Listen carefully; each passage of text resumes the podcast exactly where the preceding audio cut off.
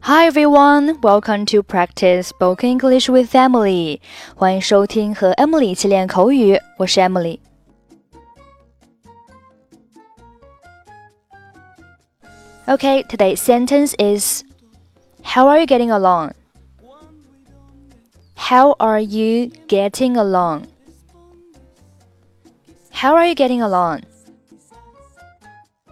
Get along 是不及物动词短语， 在此意为生活进展。How are you getting along？意思就是最近过得怎么样。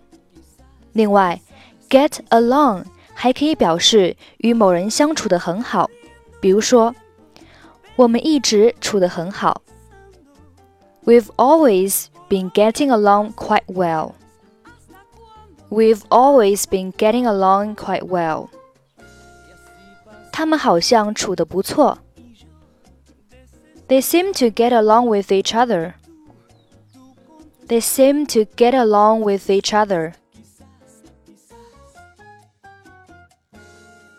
哦，亨利，好久不见，进来吧，我来给你拿大衣。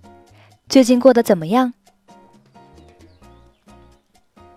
Oh, Henry, I haven't seen you in ages. Come in. Let me take your coat. How are you getting along?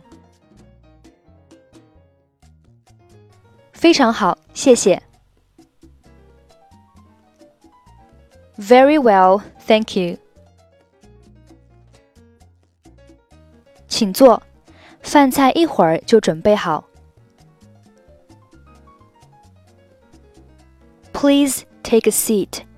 Everything will be ready in a minute. 能给我拿杯橙汁吗？我很渴。 Could you bring me a glass of orange juice, please? I'm quite thirsty. 给您。Here you are.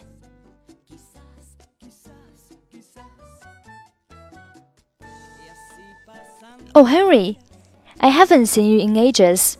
Come in. Let me take your coat. How are you getting along? Very well, thank you.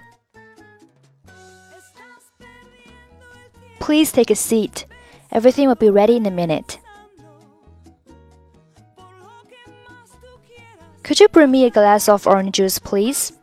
I'm quite thirsty. Here you are. Okay, that's it for today. 获取更多地道美语发音秘籍，欢迎关注微信公众号“英语主播 Emily”。 I'm Emily. I'll see you next time. Bye bye.